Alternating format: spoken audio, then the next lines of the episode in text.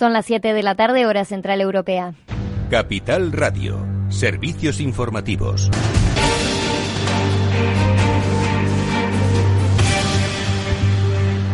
Buenas tardes. Ahora mismo estamos eh, viendo la comparecencia de la canciller alemana Angela Merkel y el presidente de España Pedro Sánchez tras una reunión conjunta por la reconstrucción económica de Europa tras la pandemia del coronavirus. Vamos a escuchar un poquito las palabras de Sánchez que las está diciendo ahora mismo. Si no hay acuerdo.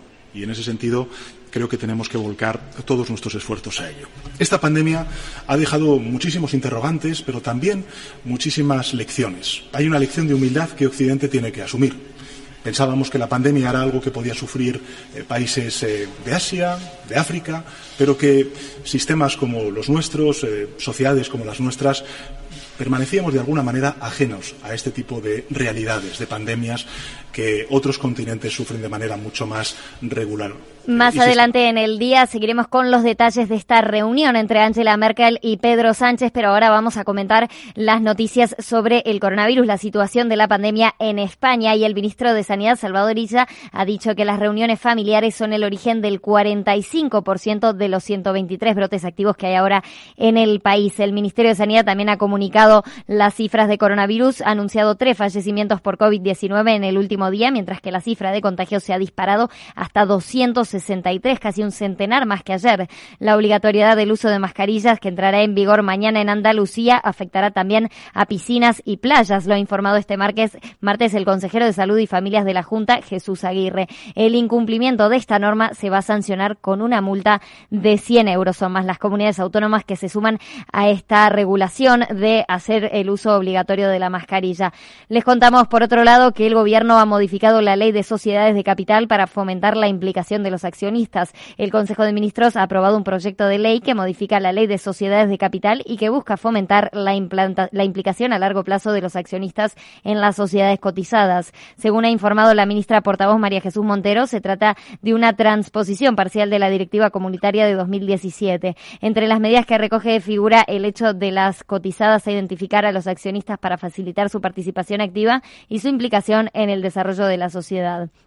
También Hacienda les contamos también que Hacienda ha firmado la orden que pone en marcha la elaboración de los presupuestos. La ministra de Hacienda y portavoz del Gobierno, María Jesús Montero, ha anunciado este martes que ha firmado la orden de elaboración de los presupuestos generales de Estado de 2021, lo que supone el primer paso para iniciar la tramitación de las cuentas públicas. Además, el Gobierno ha aprobado 100 millones de euros en créditos para que las comunidades autónomas puedan hacer frente a la protección a la familia y a la pobreza infantil.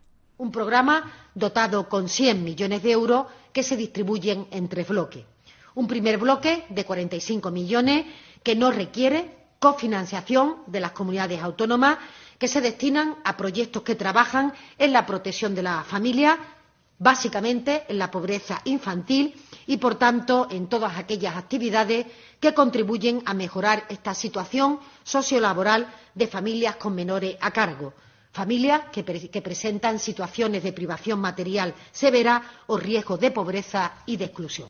Y seguimos hablando del Gobierno porque ha avalado el decreto de Quintorra para confinar a la población de Lleida. La portavoz del Gobierno y ministra de Hacienda, María Jesús Montero, ha asegurado que las comunidades autónomas están actuando en el ámbito de sus competencias para frenar los diferentes brotes. Y ahora vamos a ver qué están haciendo los mercados financieros. En España en estos momentos hay 120 brotes desde que finalizó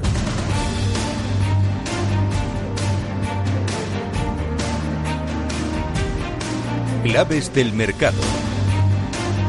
Miramos a Wall Street, tenemos ahora el Dow Jones en positivo, avanza un 0,87% a 26.313 puntos. El S&P 500 también está en positivo, pero mm, bastante menos, un 0,09%, 3.158 puntos. Y hoy el Nasdaq 100 ha quedado rezagado, está cayendo un 0,71%, 10.526 puntos. Hoy los protagonistas han sido los bancos, pero miramos los valores dentro del Dow Jones. Ahora subiendo tenemos a Walmart que sube un 1,38 Walt Disney Company también avanza un 1,29%, FedEx que sube un 0,86%. Y les recordamos que el IBEX 35 ha terminado en negativo, un 1,01% abajo, 7.352 puntos.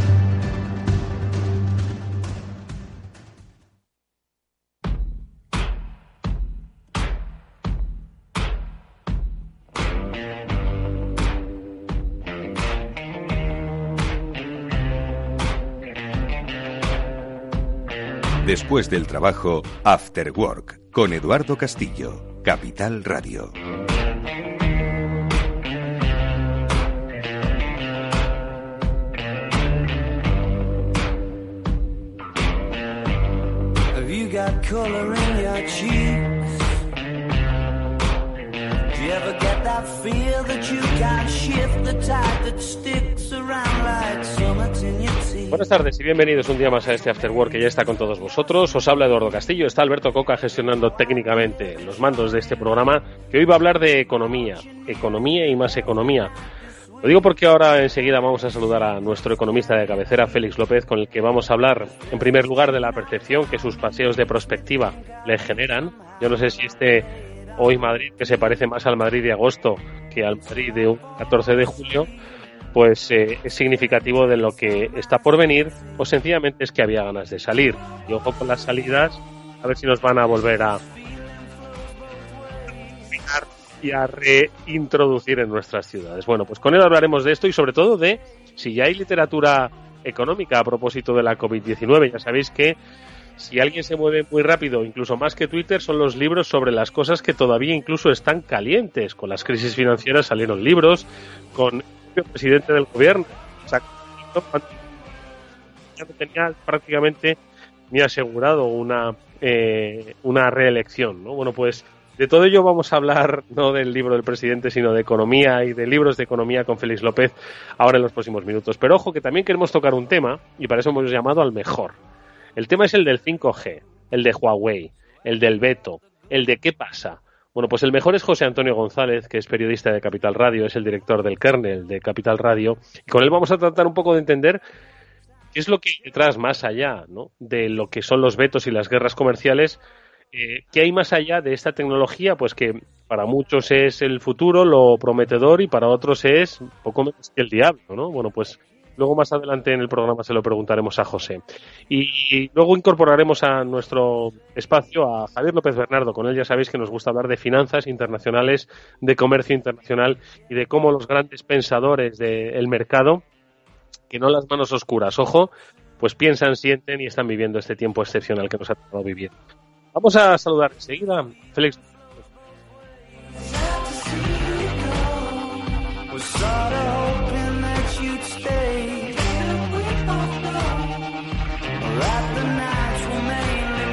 After Work, con Eduardo Castillo.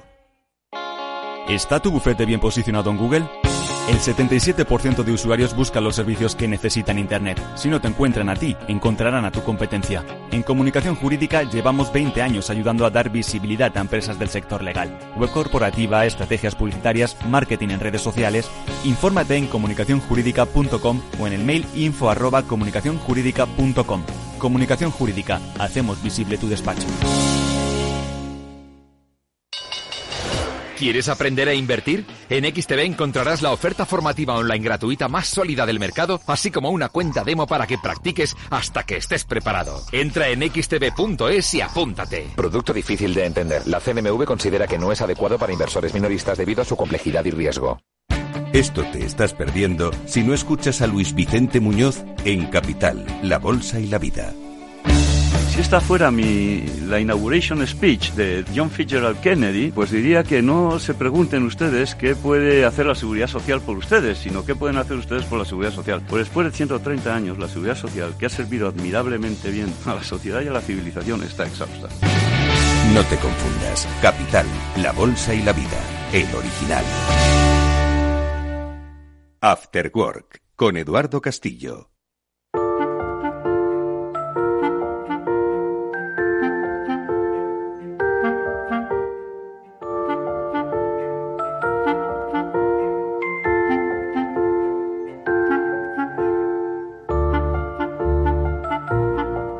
Yo creo que mm, los paseos ahora hay que darlos por la sombra y con cuidado, porque el calorazo que hace, pues propio del mes de julio en Madrid, eh, desincentiva un poco esos paseos, que además se ven muy de agosto. Yo no sé si es un poco la sensación que ha tenido nuestro Félix López y sobre todo nos, nos gustaría que nos compartiese pues las sensaciones que le dan esos paseos. La verdad es que el, volumen de locales que hay ahora mismo en alquiler, negocios que conocíamos de nuestro barrio, de nuestra zona, o que eran habituales en nuestro tránsito, pues ya no están, ya tienen un cartel de se alquila o un cartel de se traspasa. La verdad es que el escenario, yo, si, si atendemos un poco a cómo está la calle, la verdad es que no pinta, pinta un poco regular. Félix, ¿qué tal? Buenas tardes.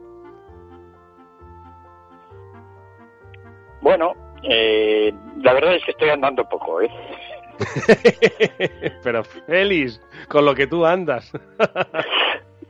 sí, no, siempre me, me, da un paseo todos los días, ¿no? Por la zona.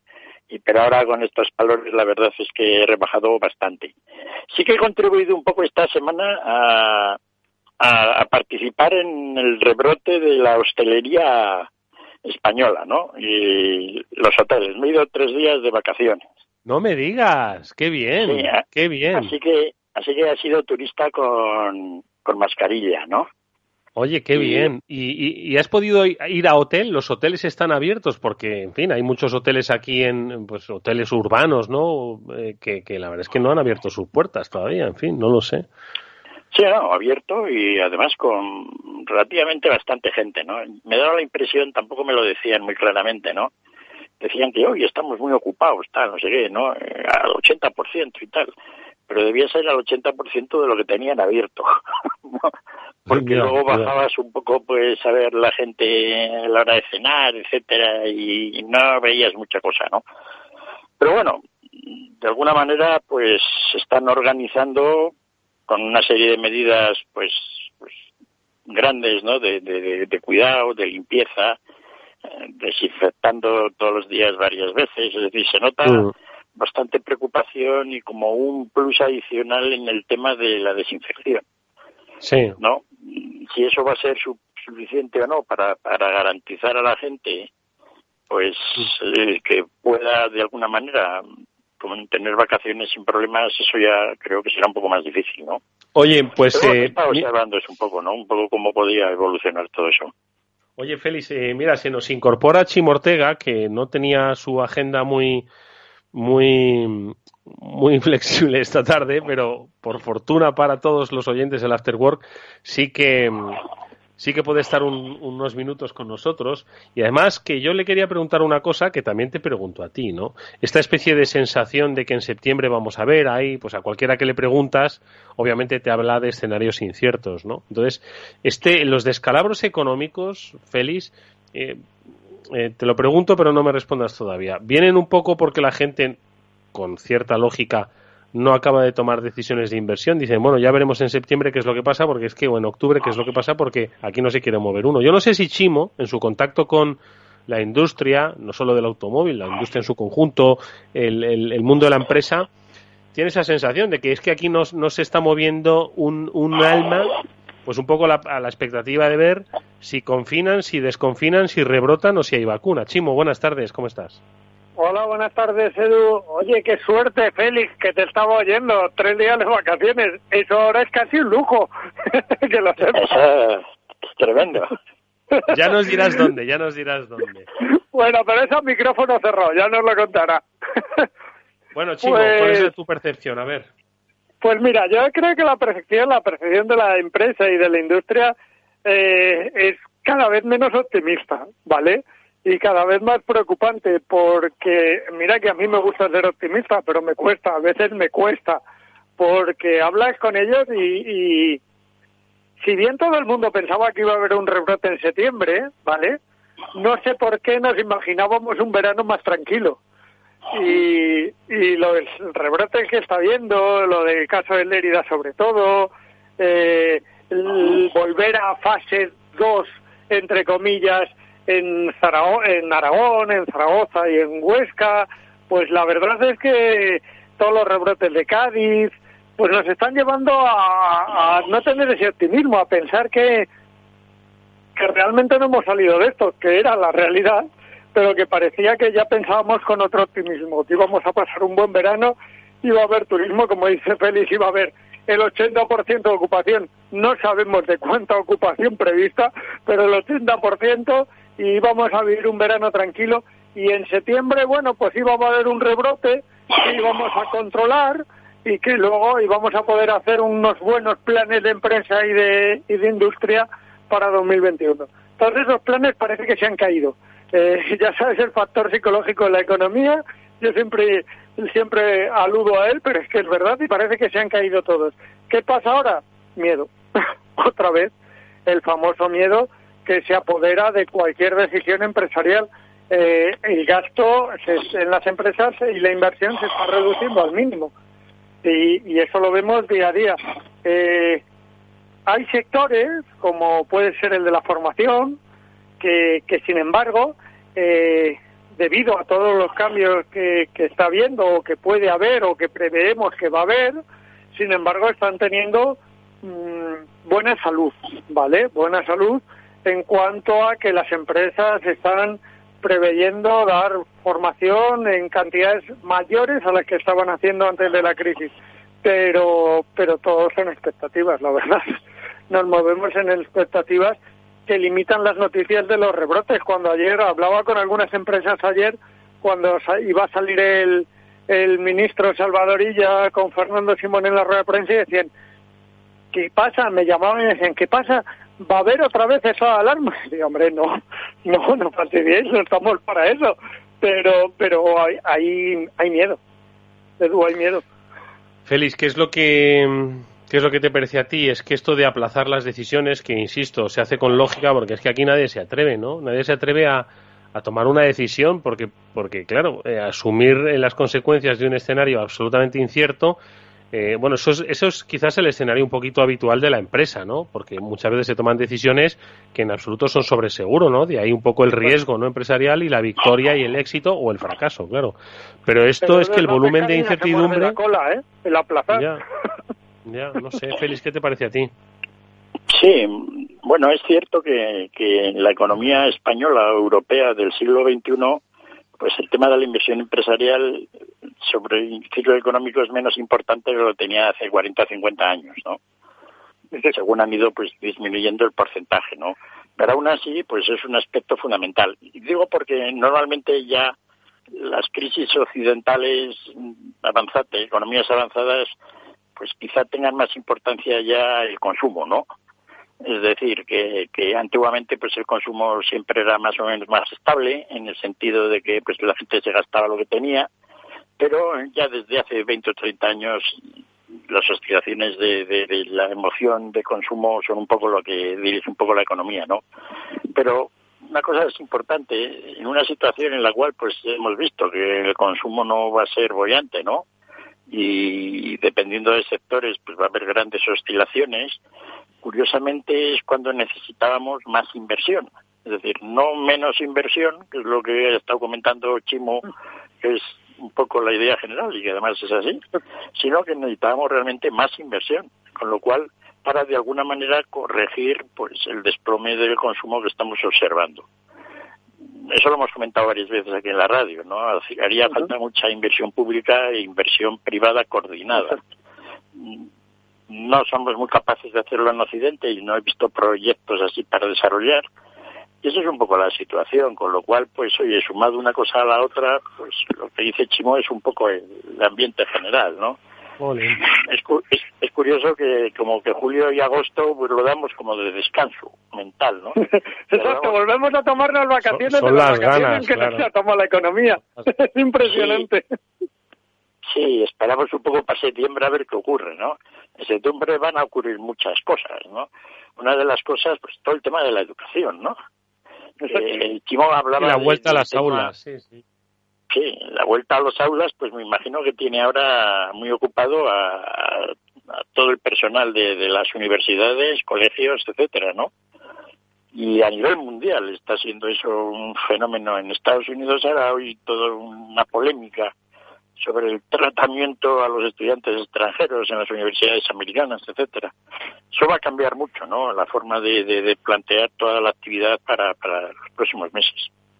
¿Hacia dónde crees que va a cambiar en el tema de la formación que decía? Efectivamente, Chimo, que es el que al final, pues, eh, más, más va, o menos va a verse impactado. ¿Dónde crees que, o cómo crees que va a cambiar la universidad, la escuela, Félix? No sé, ¿qué te, qué te dice a ti el instinto? En fondo ya lo hemos visto un poco, ¿no? Es decir, hemos tenido un ensayo de, de clase presencial abandonada y todo al online, ¿no? En los últimos meses de, de este año, ¿no? A mí me ha afectado mucho con todos mis alumnos, etcétera, incluso en una organización que estábamos muy bien preparados para ello, ¿no? Pero otras organizaciones no han estado tan bien. Entonces, ¿cómo se plantea eso? De una manera ya regular, no de una manera, digamos, como la hemos padecido, ¿no? Que ha sido un poco de, de, de, de, de, pues, oye, De supervivencia, ¿no? De supervivencia, de, de emergencia y a ver cómo, cómo pasa, ¿no? Sino cómo todo eso se termina organizando de una manera, digamos, sin, sin fisuras, ¿no? Y ahí la gente la veo yo, pues como siempre, pues normalmente un poco despistados estamos todos, ¿no? Hacemos clases presenciales y online, ¿no? a medio pensionistas, ¿no? ese tipo de, de situación, ¿no? Y bueno, pues eh, no solo eso, implica pues todo el tema de, de, sobre todo de donde hay un coste grande para financiar, ¿no? De, de pagar del alumno, pues si realmente un curso online vale lo mismo que uno presencial, ¿no? O no. A nivel, a nivel de lo que puede ser la, la enseñanza media o, o la enseñanza primaria, ¿no? Del, del gobierno español, pues ahí no se plantean muchos temas. Ese es el coste y es el CAI, ¿no? Pero en muchas universidades privadas todo eso va a ser, me imagino, un tema muy, muy definitivo, ¿no? Claro, ahí, ahí eh, a mí todo el tema online, principalmente la formación básicamente, pero en todo, hasta en el, hasta en las famosas jornadas que hacíamos los medios de comunicación y que ahora se hacen online, esa horrible palabra de los webinarios que utilizan ahora todo el mundo como recurso. O, Es horrorosa la palabra, es verdad. Horrible, horrible, lo más feo que podemos haber asimilado, o sea, y encima lo hemos asimilado, horrible, pero, pero, y, y también, ¿por qué no? Eh, en, en el trabajo online, ahora estamos en plena negociación de la COE con, con los sindicatos y con las instituciones para ver cómo se regula ese trabajo online, porque se paga igual, no se paga igual. A mí, yo recuerdo de la frase, creo que la he dicho alguna vez, del presidente de la COE que me dejó marcado cuando me dijo, es que si realmente el trabajo online es tan fácil como quieren que sea, a mí me da igual que mi trabajador esté en Brasil, si no le voy a ver, me da igual que mi trabajador esté en Brasil que esté en Madrid. Eh, ¿Por qué no voy a contratar a un trabajador cualificado de Brasil? Y me, me llegó al alma eh, y por eso lo que dice Félix ahí, que que yo también lo uso, del medio pensionista, esa combinación entre online presencial, tanto en el trabajo como en la formación, como en las actividades de la vida diaria o, o de, la- o de los medios de comunicación, por poner otro ejemplo, eh, yo creo que será lo que a corto plazo se acabe imponiendo, pero tampoco sé definir el cómo, ¿eh? Yo creo que no, que en la mente que se le ocurra cómo es el equilibrio entre esas dos cosas va a triunfar, sin duda alguna. Oye, pues... Bueno. Sí, Edu. No, no, di feliz. No, comentamos un poco, creo, la semana pasada o la anterior, ¿no? Van a subir o bajar los sueldos, ¿no? Que era, era un poco, y yo pues era de la parte de que van a bajar, ¿no? Es decir, Sí. el trabajo online, simplemente no porque sea más productivo o menos productivo, por la razón de que de momento no se hace, es por alguna razón, es porque será menos productivo, ¿no? Entonces, simplemente por esa razón, pues oye, si la gente produce menos, aunque no es una relación muy directa, al final pues termina ganando menos, ¿no? Y eso es lo que va a ocurrir, ¿no? Pues no sé si me mola esta nueva economía, perdonarme. Si las universidades van a ganar menos porque las clases van a tener que ser online, si las empresas van a pagar menos porque el trabajo va a ser online, no sé si me empieza a gustar, ¿eh? Esta nueva no, economía. el, el- el gusto inicial no parece muy allá, ¿no? Lo que ocurre es que luego a la larga lo que debemos aprender de esto es si hay alguna revolución, digamos, en la manera de cómo se termina centrando todo. Puede Ajá. ser que de momento veamos que todo encaja, pero encaja para mal, ¿no? Pero que de, relativamente pues la sociedad termina ordenándose y al final pues es mejor, ¿no? Eh, nos hemos ahorrado muchos esfuerzos, mucho coste en tiempo de trabajo, en desplazamientos, que eso de alguna manera pues tiene que de alguna manera eh, pues terminar reflejado en un mejor nivel de vida. Sí, Incluso en que una mayor seguridad menores costes sanitarios, y si bien pues podemos encontrar las cosas, pero Sí. va a ser Entonces- difícil ese equilibrio. Sí, encajar todo eso y ver cómo va a terminar todo ello pues es un poco complicado. Es, era un problema que ya existía antes de la crisis del coronavirus, es decir, esto lo hemos estado hablando todo el rato. No, lo que pasa es que ahora, de alguna manera, pues se acelera un poco, ¿no? O un mucho, ¿no? Como se han acelerado otros temas que no tienen mucho que ver con el coronavirus, pero que de alguna manera, pues están apuntando al mismo, ¿no? Pues como es todo el tema, digamos, de ecológico, ¿no? Da la impresión de que estar sometidos a una pandemia nos pone en una tesitura emocional para plantearnos estos temas del medio ambiente de una manera más avanzada, ¿no? Y yo creo que, bueno, pues eso es otro avance, ¿no? Cosas que no eran muy directas, no estaban, tenían una relación muy, muy directa, ¿no? Pero ahora todo el mundo, pues está hablando de ello, es decir, incluso los subsidios que se nos va a dar para que la economía vuelva a ser lo que era, para que no vuelva a ser lo que era, sino que sea una economía más moderna, más ecológica, más sostenible, etcétera. Esa, ese lenguaje yo creo que se está imponiendo mucho también. Oye, pues dejadme, dejadme que, que cambiemos, nada, ligeramente de tercio. Vamos a seguir hablando ahora de economía de coronavirus y quiero además, eh, Félix, que me hables de si ya hay literatura económica sobre, sobre este tema. Pero dejadme que abordemos un tema que yo particularmente es que no, no acabo de, entender. Bueno, no, entiendo prácticamente nada y menos de tecnología. Pero si a esta le añadimos complots, guerras comerciales, y, todo tipo de amenazas, pues ya me pierdo. José Antonio González nos va a hablar de qué es lo que está pasando con Huawei, qué es lo que está pasando con el 5G. Le saludamos enseguida.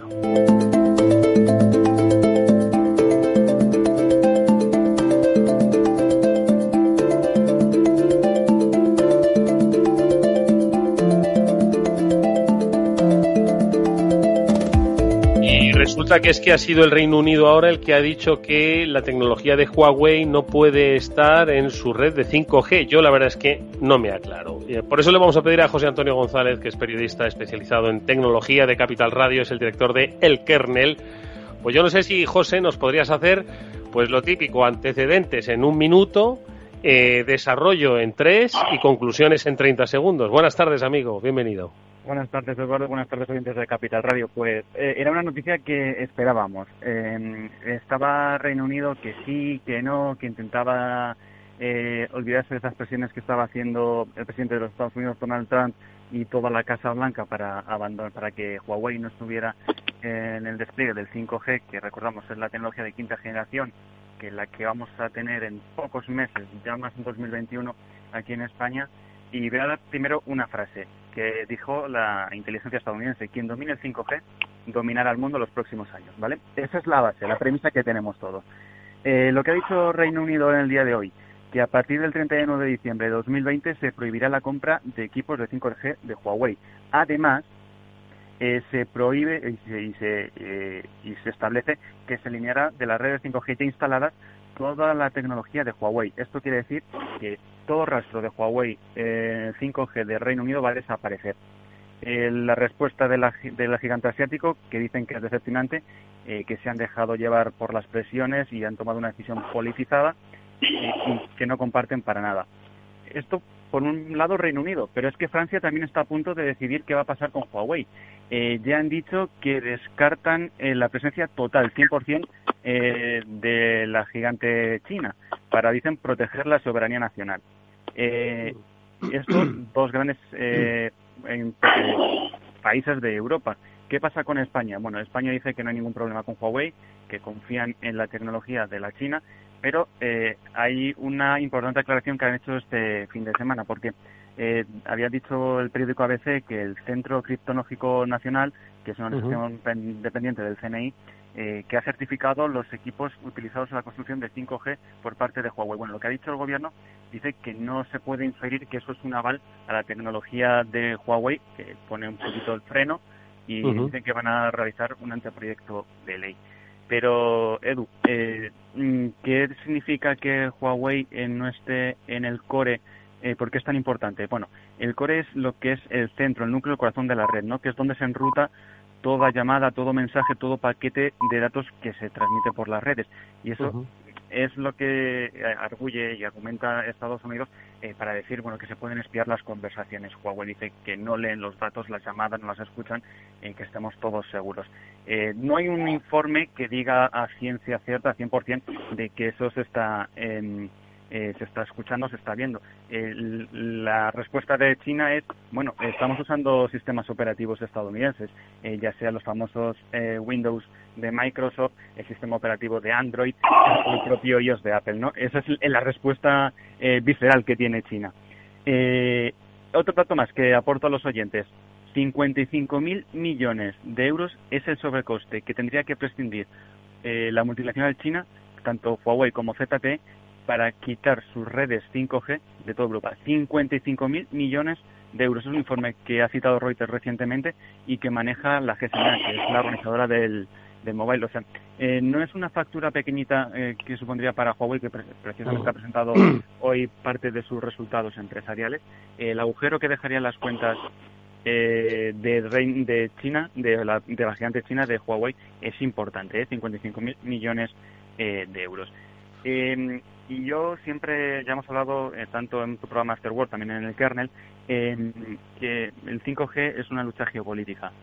Oh. Eh, eso, José, perdona, es lo que te iba a preguntar. Es decir, mira, yo ahora mismo estoy mirando mi móvil, tengo conexión 4G porque le he apagado el wifi, em, tiene, tiene una burbuja el protector de, planta, de pantalla y hago buenas fotos, ¿sabes? Entonces, de repente te estoy oyendo con, con, el 5G y, una, y un complot geopolítico y esto se me va de las manos como usuario de tecnología, ¿no? Entonces, esto, claro, cuando de repente lo escuchamos, lo vemos en los medios de comunicación, digo, pero, pero, ¿y esto? ¿Qué está pasando que, y qué me estoy perdiendo? Eh, hablábamos en el medio de comunicación, llevamos tiempo hablando de esa guerra comercial ¿no? que hay entre Estados Unidos y China. Que hablábamos de aranceles, que si aranceles a la soja, eh, que si aranceles al acero. Eh, pues eso se ha convertido, ha dado un paso más allá y ahora se ha convertido en una guerra eh, tecnológica. Por un lado está esta guerra que estamos viendo contra Huawei, ZTE, que son dos de los máximos exponentes de la tecnología china, y por otro lado se está eh, abriendo una nueva pequeña batalla con las redes sociales, con TikTok como, como también como cabeza de turco en este caso. hablábamos de Estados Unidos, hablábamos de Reino Unido, eh, pero es que también Australia también ha tenido dudas sobre la tecnología de, Huawei, eh, también en Nueva Zelanda. Y es que eh, no sé si los oyentes, mm, son muy listos los oyentes de Capital Radio, han oído alguna vez hablar de la Alianza de los Cinco. No sé si te suena algo. Mm, no, pero yo no soy uno de esos listos oyentes, claro. bueno, mira, Estados Unidos, Reino Unido unieron sus fuerzas a finalizar la Segunda Guerra Mundial eh, cuando aumentaba la tensión contra los nazis eh, y mostraban su poderío bombardeando eh, Londres, dejando más de 3.000 víctimas. De forma paralela, en la trastienda de esta guerra, estadounidenses y, británicos intentaban descifrar los mensajes de los nazis. Alan Turing consiguió romper ese célebre código nazi que era Enigma y ahí se asentó lo que dicen los expertos, yo esto no lo estoy hay varios expertos que dicen que los 5G tienen mucho que ver con el 5G. Era firmar el acuerdo Brusa que pone las primeras bases de un sistema mundial de vigilancia masiva e interceptación de comunicaciones. Se firmó este pacto en 1946 y Estados Unidos dicen, varios expertos en geopolítica, que está usando esas redes de los cinco ojos con Gran Bretaña, con el Reino Unido, mejor dicho, con Nueva Zelanda, con Canadá, eh, para hacer presión y hacer caer, en este caso, a quien le está prestando eh, más eh, competencia en este mundo de la tecnología, que es China. Eh, pero claro, hablamos de Europa, hablamos de Estados Unidos y hablamos de China, y a mí la pregunta que siempre me hago es, ¿qué pasa con Europa? Eh, Europa era eh, la gran base que tenía Estados Unidos para frenar a China, porque Estados Unidos no tiene fabricantes de redes 5G de sistemas. tenemos aquí en Europa a Nokia y a Ericsson. Bueno, mm. pues eh, incluso el secretario de Estado de Comercio de Estados Unidos dijo que por qué Estados Unidos no entraba en el capital de empresas como Nokia y como Ericsson para frenar a Huawei. Lo dijo pues recientemente, hace, hace unos meses. Eh, pues vuelven a estar de, actualidad Nokia y Ericsson porque tristemente con la pandemia de la COVID-19 eh, todo el despliegue de redes 5G por parte de Europa ha quedado paralizada. China lo sufrió antes, paralizó sus despliegues pero es que eh, ya han vuelto ellos a, ponerse en marcha. y quien pierda este tren va a perder eh, el dominio de la tecnología para los próximos años, lo que decía un informe de la Agencia Estadounidense de Inteligencia. Y es que estamos hablando de 5G, que no sabemos quién lo va a implementar y quién lo va a aplicar, pero es que Samsung hoy ha hablado ya del 6G. Jolín. Jolín. Mira, y yo sigo con la burbuja en mi protector. Eh, Félix, una breve reflexión sobre todo lo que nos ha contado José. ¿Qué te parece? Sí, no, muy correcto. Yo creo todo, ¿no? En el sentido de estado geopolítico. Es decir, la guerra del 5G en realidad la ha empezado grandemente China, ¿no? China ha prohibido, básicamente de facto, que ningún estándar europeo occidental funcione dentro de, de China, ¿no? Incluso tiene un programa de desarrollo de las tecnologías del futuro, todo relacionado con 5G, pero que básicamente va con todo el, con todo el funcionamiento de la industria mundial, todas las ciudades inteligentes, todo el sistema de los coches, es decir, el 5G es básicamente o el 6G de Samsung va a ser básicamente todo, ¿no? Entonces, del funcionamiento de eso. La excusa del espionaje es un poco la la la la, la la, la, la, coartada cercana, ¿no? Es que nos espían y por eso lo eliminamos. Y porque de alguna manera con eso no discutes más. Pero el tema es un tema profundo de, política industrial, ¿no? Los chinos han decidido que la política industrial del 5G es toda suya. Y además tienen la idea de ser líderes mundiales en ello. Bueno, pues el resto del mundo que piense lo que piense, ¿no? Pero los chinos son, son así. Es decir, esto de que los europeos estamos prohibiendo que Huawei ponga líneas 5G en, Europa, pues lo están haciendo los chinos desde hace tiempo en China, ¿no? Por lo cual va a ser un conflicto, es un conflicto geopolítico grande. Mi, mi opinión personal es que van a quedar divididos los estándares. Va a haber un 5G, digamos, occidental. Sí, como, como Rusia y su wifi, ¿no? Y su propia, o sea, perdón, y su propia internet, ¿no? Y todo eso, y China, ¿no? Al final, que, ¿no? Sí, yo creo que eh, eso sería, digamos, eh, lo peor para China, ¿no? China lo que trata es evidentemente, pues, pues, oye, que Huawei ingrese los 50.000 millones de euros que hablaba y muchos más, claro, para el futuro y de alguna manera, pues, hacerse con toda la tecnología de esta, porque evidentemente cuanto más mercado tienes, mayor capacidad de investigación tienes y es todo automultiplicativo, ¿no? Bueno. Es decir, en Europa no tenemos muchos, eh, Nokia, Ericsson, etcétera, y algunas otras compañías que, que- que están en el tema. Si se van quedando sin mercado, pues efectivamente no tendremos nunca nada, ¿no? Es un problema, Pues un no, problema gordo. no, no nos va a quedar más remedio que ponerlo en la lista de preocupaciones a las eh, muchas que ya tenemos y que están todavía por resolver. Nos lo ha aclarado bastante bien, como siempre. José Antonio González es nuestro compañero, es nuestro amigo. Gracias, José. Un fuerte abrazo y cuídate. adiós. El Instituto Tecnológico Telefónica te forma en nuevas profesiones. Formación profesional oficial y 100% online. Consigue el título de técnico superior en desarrollo de aplicaciones web o en multiplataforma y aprovecha las prácticas en el grupo Telefónica o en empresas colaboradoras. Infórmate en institutotecnológico.telefónica.com. Matrícula abierta. Hola, soy Leopoldo Abadía, autor de La Crisis Ninja, y quiero hablaros de lo normal. Lo normal es que cuando compramos algo sepamos cuánto tenemos que pagar, ¿no? Pues eso mismo debería suceder a la hora de invertir. Por eso me gusta Finanbest, comisiones bajas y claras, sin letra pequeña. Entra en finanbest.com y descubre que lo normal es extraordinario. Lo normal es Finanbest. After Work con Eduardo Castillo.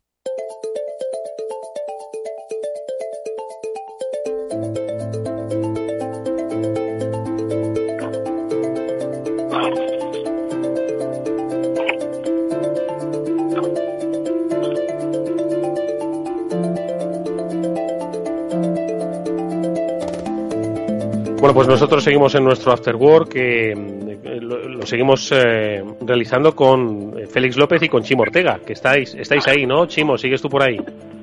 Asustado me he quedado con lo del 6G. No, yo también, o sea, te iba a decir, va, lo del 6G, yo no he, no he llegado ni a comprender todavía el- la tecnología esta, la GSM, aquella que nos hablan ahora de Se está 6G, por pasando el favor. mundo por el 5G y ala, lanzamos desde el G. Me parece Pero de verdad que Yo creo que, que estos romanos están locos un poco a veces, ¿eh? Bastante locos, bastante locos. Bueno, pues a la espera estamos de conectar con Javier López Bernardo para preguntarle si la economía real se ha acercado hoy un poquito más a la economía financiera o se ha separado un poco más. Ahora enseguida, en cuanto conectemos, le, se lo preguntamos. Pero antes nos había habíamos quedado también un poco con, con la cuenta pendiente de preguntarle a Félix si había algo ya de literatura económica post-COVID, porque ya sabéis que escribir libros, otra cosa es que sean buenos o malos, pero escribir libros mucha gente tiene mucha agilidad, ojo, ¿eh? Y se- si, si si para tuviesen la misma agilidad plantando buenos. árboles o teniendo hijos, eh, este mundo tenía más futuro sostenible y, por supuesto, las pensiones se arreglaban. A ver, Félix, ¿qué, ¿has visto algo en las librerías o no? Vamos a acabar rápido con ello, no. nada, joder, nada. Nada que haya detectado, seguro que hay algo, porque como dices, la gente es rapidísima, ¿no? Es decir, se, están ya saliendo libros donde efectivamente se habla ya de, del COVID, etcétera. Pero un análisis, digamos, quizá no ha habido tiempo, ¿no? Porque tiene que ser un poco razonado, de cómo puede ser una economía post-COVID o COVID pas, no post, pues todavía no he visto, ¿no? Mm, Salvo Es que pues, nadie se atreve, nadie se atreve porque la probabilidad de, de palmar la teoría es importante. Ya, pero hay mucha gente osada, ¿no? Es decir, que... Insensata, ¿no? Insensata. Quiero decir, eso nunca ha sido un problema para, para no poner la pluma sobre la hoja, ¿no? Y entonces, pues, pero yo creo que están por venir. Yo creo que ahora las editoriales, etcétera, en como 200 de ellas, debe estar, por decir un poco, ¿no? De-. Así en el equivalente del 5G, pues están preparando ya las planchas y los formatos electrónicos para inundarnos, yo creo, este verano con, con iluminación sobre cómo va a ser la economía del futuro.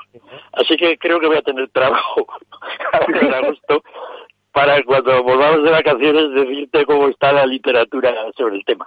Yo sabes qué voy a hacer. Yo, mira, de, de todos descanso. esos libros, de todos esos libros, yo igual hasta me compro el que el que hablaría o el que hablase de una conspiración eh, de alienígenas, porque al final tiene la misma capacidad de confirmarse que las otras teorías súper serias sobre lo que va a pasar a futuro, ¿eh? Te lo digo en Y serio. es mucho y es mucho más entretenido, Eduardo. Por eso te digo, ¿eh? Por lo menos se inventan un poco lo de las cosa, Yo naves. voy a ser más inteligente y ante la amenaza de Félix de esas 200 editoriales voy a esperar a que él haga su trabajo, que lo hace muy bien, nos lo depure y nos diga un par de ellos que merecería la pena poderse leer. O sea que nada. ¿Y por dónde crees que irían esos libros? Eh, con la osadía de algunos, eh, ¿por dónde crees que irían, Félix? Eh, yo creo que eso que ha dicho Chimo de los extraterrestres tenía buen nivel, ¿no? A la hora de... No lo sé, no. No creo que... Yo creo que lo que va a haber, los más serios comentarán pues que quizá pues los costes de coordinación de la economía, al tener que estar todos a más distancia, pues van a subir, ¿no? Y quizá alrededor de este pequeño detallico se crea toda una estructura de cómo se suben los costes de coordinación generales, de cómo y que todo es peor, ¿no? Porque normalmente cuando uno habla de estas cosas, pues tiene que dar un tono bastante negativo, ¿no? De cómo la crisis que se nos viene. Me gustaría encontrar alguno que quizá, lo que hemos hablado antes, en vez de ponerlo todo esto negativo, reconfigurar el puzzle de alguna manera diferente, ¿no? Y quedara todo más bonito, ¿no? Digamos, un, un puzzle post-coronavirus de arcoiris, ¿no? La economía, que ya veremos, ¿no? Estoy expectante a ver qué se le ocurre a la gente. Felipe, estás buscando el puzzle unicornio, ¿no? no. Sí. No, la verdad es que va a ser complicado, ¿eh? va a ser complicado encontrar ese arco iris, pues por lo que venimos hablando desde el principio del programa, ¿no? Estamos a la espera de contactar con eh, Javi López Bernardo. Eh, mientras te lo pregunto a ti, Félix, eh, la economía Sí, financiera, quiero decir que al final, o sea, el otro día lo hablábamos con él, ¿no? Decían, la economía financiera, es decir, los mercados financieros, se están alejando cada vez más de, de la economía de la economía real, ¿no? Pero es que al final los mercados financieros están compuestos por empresas que tienen una valoración, una valoración en función de sus expectativas de crecimiento, de ventas, etcétera, etcétera. Y las expectativas esas no se pueden ocultar, quiero decir, y al final lo que tú decías también, eh, eh, apostar un poco a determinados sectores que van a salir fortalecidos, como el sector tecnológico, el sector eh, de la digitalización, bueno, pues eso al final tiene su recorrido, se digitaliza para que alguien acabe comprando algo, ¿no? Es decir, pero si al final por mucha digitalización la gente no lo, no lo compra, pues eh, poco va a rentarle, ¿no? A la empresa, no sé cómo lo ves. Sí, ya dijo Javier López el otro día, hace ya dos o tres semanas, que él pensaba que se había llegado al tope de la burbuja, ¿no? Luego, efectivamente, unos días después, el tema de las valoraciones bajó, pero luego volvió a subir y se ha quedado ahí, ¿no? Un poco para ver si esto que comentas de que la economía real y la financiera pues van a seguir como muy desligadas o de alguna manera van a converger, pues en qué termina todo ello, ¿no? Bueno, ese es un problema de valoraciones que tendrá incidencia sobre lo que puede ser también una economía post-COVID, ¿no? Junto con todo el tema que tampoco es estrictamente económico, que tiene que ser un poco, aunque en definitiva, tal como lo hemos estado analizando, sí lo parece que lo sea.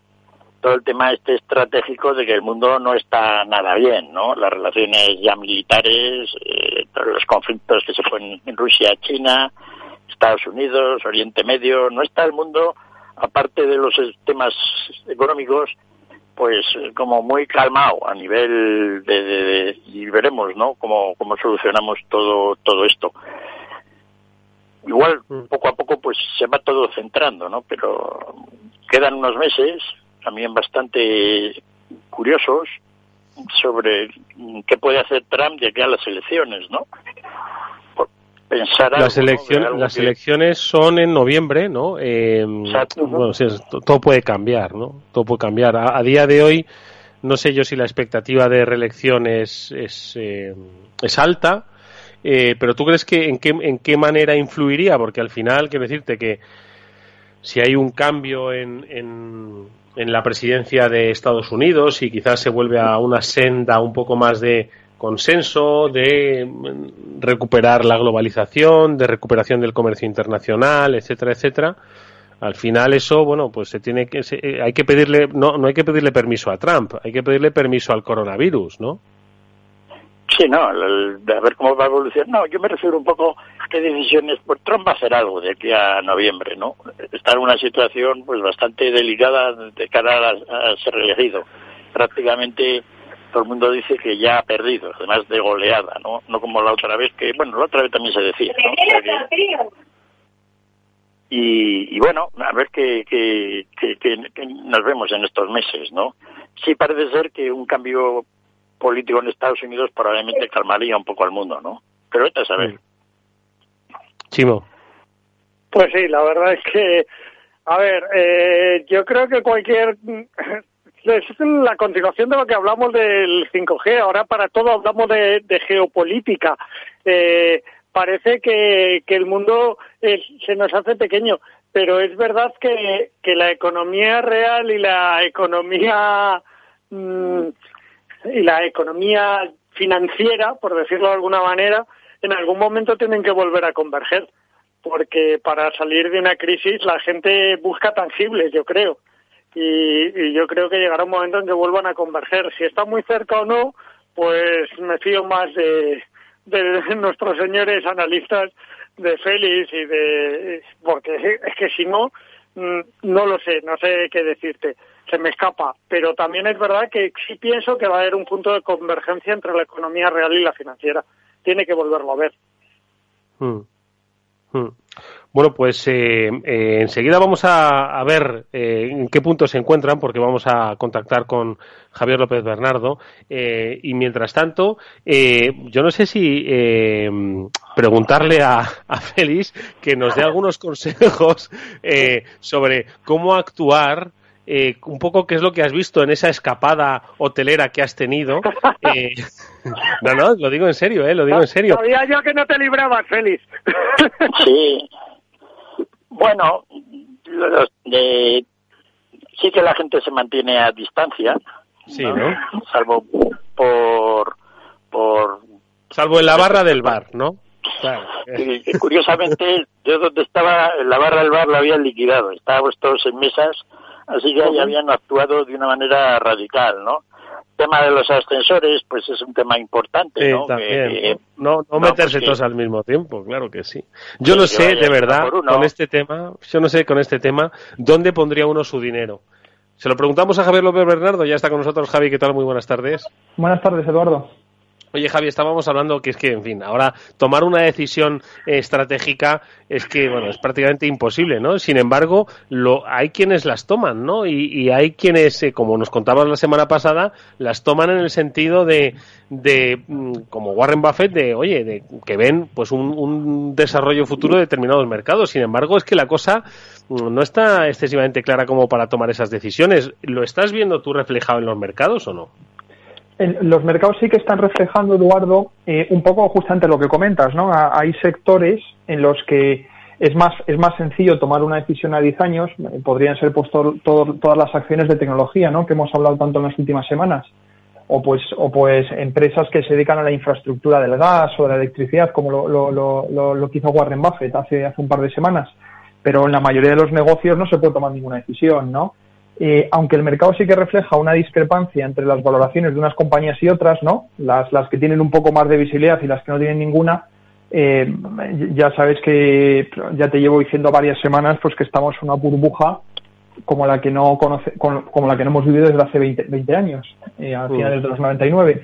Y, y tanto unas como otras empresas están caras y, la gente está dispuesta pues, a, pagar cantidades elevadas. Esta, esta semana salía eh, bueno, una empresa de semiconductores, una de las más grandes del mundo, eh, iba, iba a comprar a otra eh, con una, cantidad de dinero pues, pues bastante elevada. Eh, y bueno, los semiconductores ya sabes que al final son un poco pues, pues la, infraestructura ¿no? sobre la que se sustenta toda nuestra sociedad. son, son, son todos los componentes que están en nuestros aparatos electrónicos. Memoria, procesadores, sensores ópticos. Y bueno, es, un sector que evidentemente, pues eh, a, pesar de que los bienes de consumo, como los teléfonos móviles, que pues que estamos vamos a comprar menos porque nos, nos, nos, va a impactar en la renta, ¿no? Bueno, eh, hay, hay otros segmentos de, del sector de la tecnología, como puede ser todo el movimiento a la nube, pues que les van a impactar muy favorablemente a los semiconductores, ¿no? Pero, pero, pero incluso, incluso en este sector, que ya te digo que, que tiene unas tendencias muy favorables, ¿no? Es muy difícil tomar decisiones, ¿no? Porque al final eh, depende de muchas variables que ahora mismo no, no puedes, no, no, no, no se pueden calcular. Eh, eh, ayer oíamos, ¿no? Pues que al final muchas de las reaperturas que se están haciendo en California se van a echar para atrás, ¿no? Y eso pues te cambia mucho las dinámicas, ¿no? No solo para los próximos meses, sino para, pues, para el próximo año y medio. Pues vaya, vaya, vaya escenario, ¿eh? Yo que siempre Mm, procuro mantener el optimismo, ¿no? Un poco eh, eh, en el programa, eh, pues a veces cuesta, ¿eh? Félix, Chimo, no digo escuchando a Javier, sino escuchando, pues lo que, al final los que están todo el día manejando información, ¿no? Que es de lo que se trata, de manejar información y recomponerla, pues para tomar decisiones en escenarios inciertos. Chimo. Pues difícil no es. Ahora mismo yo creo que es lo siguiente eh, pero vuelvo a lo mismo, yo creo siempre en la economía real. Lo que pasa es que a lo mejor la economía real no es la misma que la que teníamos antes, o no son los mismos sectores que teníamos antes. Por eso espero a que Félix y Javi me aporten luz para saber dónde está esa nueva economía real. Claro, si es que... Eh, dime, dime, Félix. No, hemos estado atravesando una etapa extraña todo el mundo, ¿no? En el cual pues la gente no trabaja, está confinada en casa, ve el mundo de una manera rara, no hay coches por la calle. Todo eso ha sido muy novedoso, ¿no? Todo eso lo estamos de alguna manera dejando atrás y estamos volviendo un poco a la economía de la caída del PIB del 10% que ya se pronosticaba hace cuatro meses, ¿no? Mm. Entonces, esa es un poco la que nos vamos a tener que enfrentar. Porque la economía que hemos tenido hasta ahora es un tanto irreal, ¿no? La gente no trabaja, pero tampoco está en el paro. Es decir, es todo cosa rara es cuando nos enfrentemos un poco a cómo queda definido todo ello, es decir, de todas las tiendas que están cerradas, cuántas realmente van a cerrar cerrar.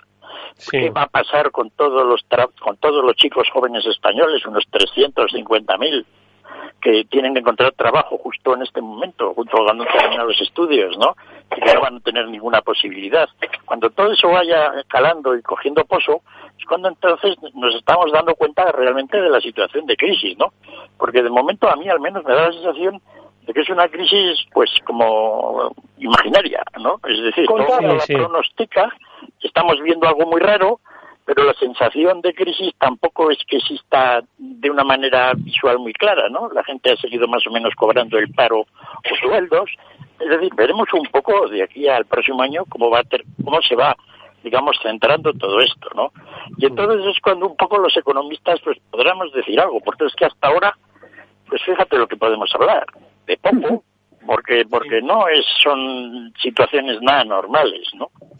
Sí, lo, lo has definido muy bien, es la gente no está trabajando, pero tampoco llega a estar en paro, ¿no? Es que es una situación, efectivamente, es como una especie de nebulosa, ¿no? Y además que, lo decía Chimo, eh, eh, amplificada por estos tediosos meses de julio y agosto que tradicionalmente han sido pues muy muy laxos no en cuanto a la actividad y en cuanto al movimiento es raro, no lo sé, pero un último apunte que le pregunto a Javi, lo digo porque al final los datos son los datos, ¿no? El otro día, Javi, vi que en la economía de Singapur se preveía una caída del cuarenta y pico por ciento de su PIB. Yo no sé si estos son las, cifras que vamos a ver en la mayoría de las economías del mundo derivado de la COVID.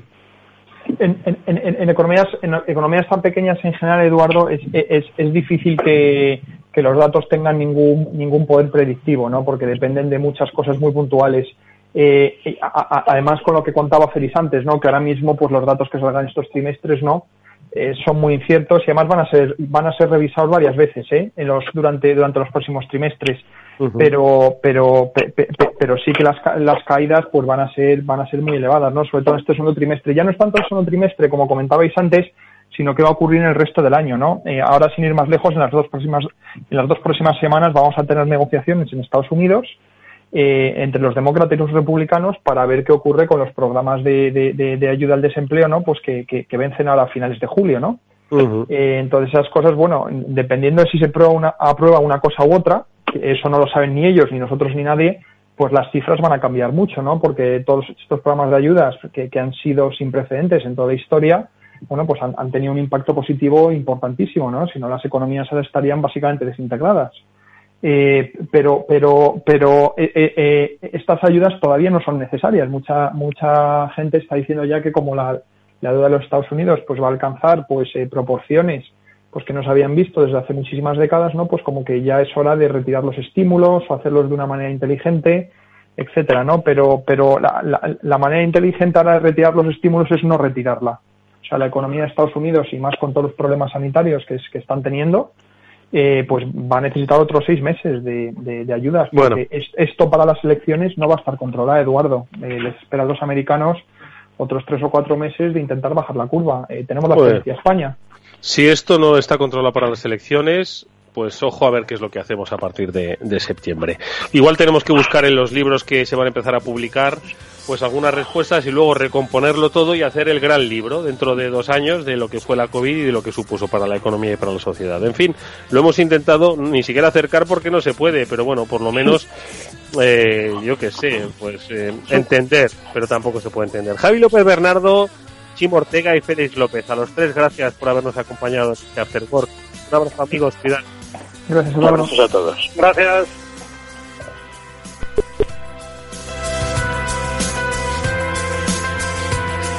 Segundos para despedir el programa hasta mañana, que volveremos a las 19 horas, como siempre, en el Afterword de Capital Radio con Eduardo Castillo, Alberto Coca dándole a la tecla técnica. Nos veremos, como digo, mañana con, por cierto, una historia de emprendimiento interesantísima. Una mujer octogenaria que emprende. A ver si os inspira a los jóvenes y a los no jóvenes. Mañana nos estará. Hasta mañana.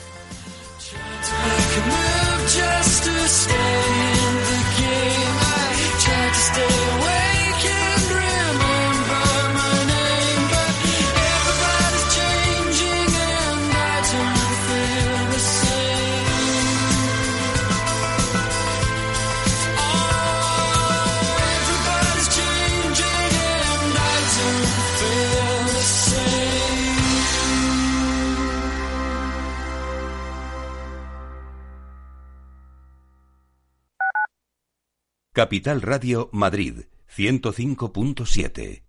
Esto te estás perdiendo si no escuchas a Luis Vicente Muñoz en Capital, La Bolsa y la Vida. Si esta fuera mi, la inauguration speech de John Fitzgerald Kennedy, pues diría que no se pregunten ustedes qué puede hacer la seguridad social por ustedes, sino qué pueden hacer ustedes por la seguridad social. Pues después de 130 años, la seguridad social, que ha servido admirablemente bien a la sociedad y a la civilización, está exhausta. No te confundas. Capital, la bolsa y la vida. El original. ahora más que nunca tienen un propósito. Marta, Pedro, Lucía, seres extraordinarios que con pequeños gestos, como cerrar el grifo mientras enjabonan, cuidan el agua. Únete a ellos. Descubre tus superpoderes en canaldeisabelsegunda.es. El poder está en tu mano. Cuidando el agua, cuidamos de todos. Canal de Isabel Segunda. Capital Radio. Siente la economía.